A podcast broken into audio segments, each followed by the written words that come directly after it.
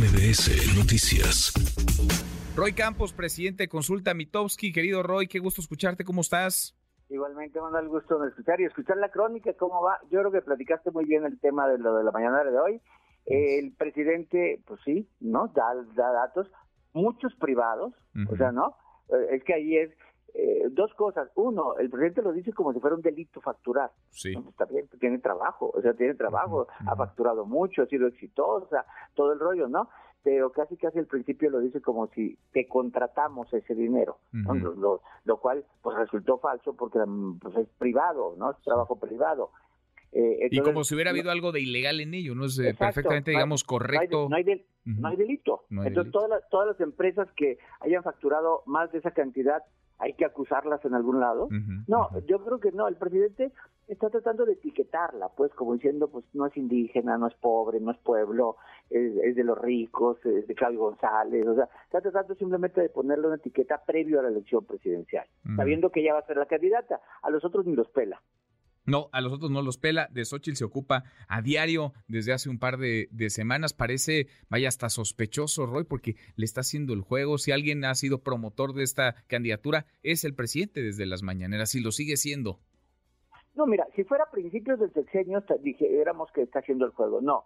Si, como ya estamos en la etapa ya electoral, ya no es estar haciendo el juego, ya es tratar de hacer la campaña. Es decir, que su crecimiento no se dé con la narrativa que Xochitl cree en su campaña, sino con la narrativa que yo le imponga. Entonces, no, si fuera a principios de campaña, porque Fox hizo crecer a López Obrador, pero porque desde el primer día de 2001 empezó a pegarle. Entonces, ahí sí, aquí no, yo creo que no, es simplemente es campaña. Eh, pero ¿cómo van las corcholatas? Oye, a ver, déjame detenerme nada más ahí, porque Xochitl levanta, Sí. prende, conecta, es, eh, vaya, es carismática, ya sabe hacer lo suyo, jala el reflector, lo tiene desde hace muchos años. Y del otro lado, pues parece que pasan de noche las, eh, las campañas, los recorridos, estas asambleas informativas, como que no sucede mucho. No sé si esto necesariamente sea una mala noticia o quizá para alguien es buena noticia, que no haya demasiada nota, que no pase mucho en estas, en estas campañas, las de la 4T, Roy. A ver, así lo diseñaron. Diseñaron un proceso aburrido. Y diseñaron un proceso aburrido porque pensaban que ya estaba ganada la y que enfrente no iba a pasar nada. Y diseñan un proceso aburrido para decir que no nos lastimemos entre nosotros, que no haya debates, que no haya ataques, no vayan a violar la ley, no vayan a hacer propuestas, no, o sea, como que lo diseñaron aburrido. Pudieron haberlo diseñado más entretenido, ¿no? Y lo diseñaron tan aburrido que pues cuál es el interés de ir a ver lo que dice Monreal en una reunión con 12 empresarios, ¿no? O Claro. pues no, o No. sea, y además 70 días, 70 días de recorridos, ¿qué cosa nueva pueden decir el día 12 de lo que dijeron en los primeros 11? Entonces ya no hay nota. Ya no. Ya no. No, ¿Y por qué? ¿Y por qué algo va a cambiar en los 45 días que faltan si ha estado, ha estado de bostezo el asunto en las tres semanas y cacho que, que llevan, Roya? Aunque lo dices muy bien, parece este proceso diseñado para que no suceda demasiado, ¿no? Diseñado para que veamos todos, y lo pongo entre comillas, piso parejo, pero que no haya sobresaltos y que el tiempo haga lo suyo. Sí, que sí, que es lo que está haciendo un poco Claudia, ¿no? Claudia está jugando con el marcador, está jugando con el tiempo, ¿no? A que se acabe el partido, a que el árbi- árbitro dé el pitazo final.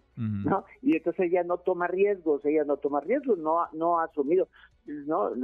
Cero entrevistas, ¿no? No, no, no, no hay entrevistas, eh, no, no, no hay debate, no quiere debate, no quiere hablar mal de los demás para que no se genere controversia, ¿no? Está jugando con el marcador sabiendo que va arriba en una ventaja que tomó previo al piso parejo. Ujú. O sea, el, pi- el piso parejo empezó cuando el presidente dice a partir de aquella cena ¿no? del 5 de junio, pues piso parejo hoy, Sí. ya renuncien, renuncien. Pero sí, eh, digamos que sí es aburrido, sí es aburrido, a diferencia de los del frente, que yo estoy seguro que ni se imaginaron que la complicación del método iba a generar tanta nota. Sí, O sea, totalmente. muy complicado, ¿no? Pero generar nota, ¿no? Porque eh, estamos analizando y qué pasa, lo funciona la plataforma, quién se va a inscribir, cómo consiguen las firmas, qué dije, y se valen, no va a haber debates tampoco, ¿eh? Cuando dicen el primer gran foro, No. no, eso no es debate, No es foro, debate. Cada, quien, cada quien habla, ¿no? Eh, pero, pero sí se vale, ¿no? Y entonces, eh, eh, pero Xochitl se está comiendo a todos. No, ya, ya se comió el pastel y va que vuela para la candidatura, para estar en la boleta electoral en 2024 en el frente, no queda duda, y para ser una candidata bastante competitiva, digamos, con respecto a lo que presentará la, la 4T, en donde, como lo dices muy bien, Roy, parece que Claudia Sheinbaum lo que está haciendo es administrar su ventaja, ¿no? Hay piso parejo ahora, pero no lo hubo durante prácticamente cinco años, le dio reflector, tuvo recursos, eh, vaya, ganó mucho, avanzó mucho tramo y ahora administra esta ventaja. De acuerdo a los números que, que estás publicando, Roy, diario, Consulta Mitowski lo hace en el Economista. ¿Cómo, ¿Cómo se han movido las cosas o no se han movido casi desde que iniciaron los recorridos? A ver, a ver, sí se han movido, sí se han movido. Mira, cuando empezamos a publicar, que fue la semana pasada, por ahí del... No, hace dos semanas. Dos semanas. dos semanas empezamos a publicar. Eh, Claudia tenía una ventaja de más de 11 puntos sobre Marcelo. ¿no? Hoy aparece con una ventaja de 7.7, es decir, sí se ha reducido en dos semanas mm, más de tres puntos la ventaja de Claudia sobre Marcelo. Si este ritmo siguiera, si este ritmo siguiera porque falta un poco, un poco menos de siete semanas, pues entonces sí se alcanza. El chiste es pues que también los avances van siendo marginales. Los últimos dos días han sido muy buenos para Marcelo después de la presentación del plan de seguridad. Fue muy coyuntural. En el momento que estamos viviendo problemas de inseguridad, o sea, en la semana pasada fue detenidos, autobomba en Guanajuato, eh, colgados en Toluca. El lunes aparece seguridad y ese día nos dan la noticia los masacrados en Toluca. O sea, cayó justo en el momento de alta inseguridad y, jaló, y jaló la marca sobre ahora él es el que representa la solución a la inseguridad.